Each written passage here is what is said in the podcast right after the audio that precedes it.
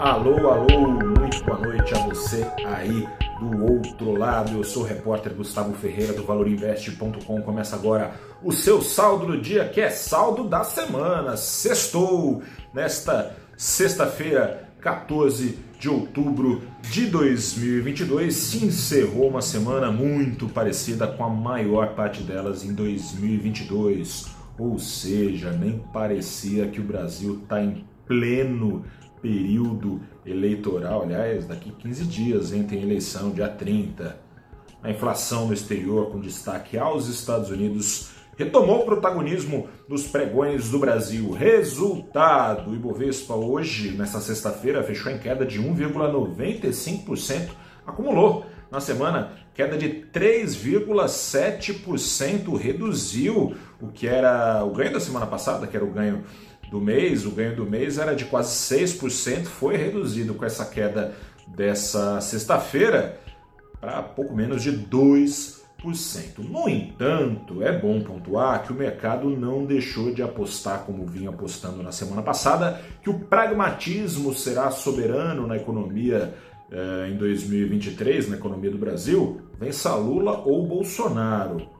E é uma crença um tanto quanto, como é que posso dizer, uma crença curiosa, curiosa pelo seguinte, analistas, a média dos analistas e do mercado tem atribuído ao Centrão, Centrão, veja só você, o Centrão, atribuído ao Centrão a qualidade de fiador da responsabilidade fiscal.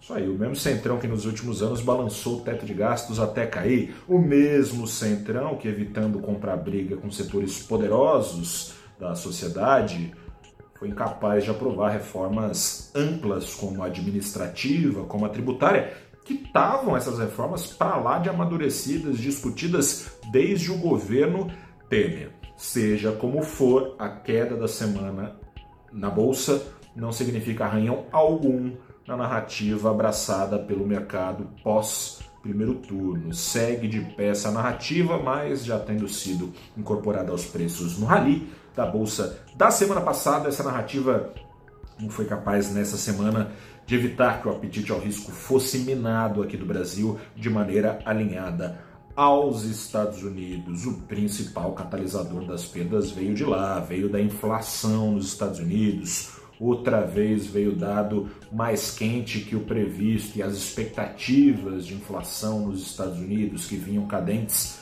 voltaram a subir. Entra e sai mês, a inflação vai demonstrando uma resiliência inesperada frente à alta de juros nos Estados Unidos, já praticada por lá, nada do mercado de trabalho esfriar, já tendo, aliás, o desemprego retrocedido à mínima histórica na última divulgação, desemprego de 3,5% ao ano. A linha de salários por lá está toda, segue forte o consumo nos Estados Unidos, mantendo a inflação acima dos 8% ao ano, entra mês, sai mês, em maiores níveis em quatro décadas. Nessas condições já é dada como certa a ida dos juros nos Estados Unidos dos atuais 3,25% ao ano para 4% ao ano em novembro. E mais ainda, é dado praticamente como certa também uma escalada assinada a mudar no meio do caminho, até para lá de 5% ao ano, logo ali na entrada de 2023. Esse caminho parece inescapável para essa inflação hoje rodando acima de 8% ao ano convergir para a meta de 2% ao ano só nos Estados Unidos, isso só em 2024. Antes, em 2023, viria uma recessão na maior das economias, Estados Unidos, com potencial, claro, de arrastar as outras economias para o buraco. Motivo não faltou, portanto, para investidores buscarem proteção nessa semana, realizando lucros conquistados na, do, na Bolsa do Brasil, buscando proteção onde? No dólar, dólar que é preciso para ser trocado pela proteção dos títulos americanos que estão em rally. O dólar aqui no Brasil ficou 2,11% mais caro na semana, aos R$ 5,32. Vale ponderar que era para ter subido mais, não subiu mais porque ontem, na quinta-feira, o dólar que chegou a disparar quase 2%, caiu ali para o 0 a 0 é, com notícias confirmadas nesta sexta-feira de que os, os, Estados Unidos, não, o Reino Unido, não cortará impostos, acirrando seu risco fiscal e acirrando, muito possivelmente, caso escolhesse esse caminho, a alta de juros por lá, que já não deve ser pouca para controlar a inflação. Motivo não faltou, portanto, para a aversão ao risco reinar, apesar da calmaria que se espera para o pós-eleição. Tem motivo para calmaria?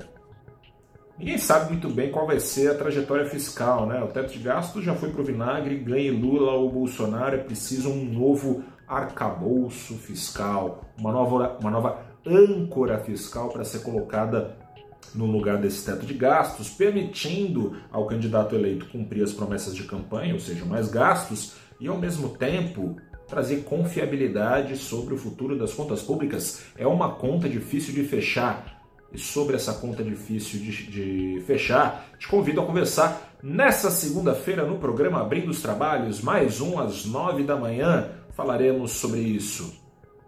Camila de Faria Lima, economista-chefe da Canvas Capital. Alexandre Espírito Santo, economista-chefe da Orama e professor do IBMEC Rio de Janeiro eu e você, claro, vai mandar suas perguntas para serem respondidas ao vivo e, é claro, falaremos de tudo aquilo fora a eleição que importa aí pro seu bolso nos próximos tempos. Um grande abraço, nos vemos então às nove da manhã nessa segunda-feira no canal do Valor Invest no YouTube, no Facebook, no Instagram, no LinkedIn e no Twitter também ao vivo, link no nosso site. Grande abraço, bom fim de semana, até a próxima, tchau.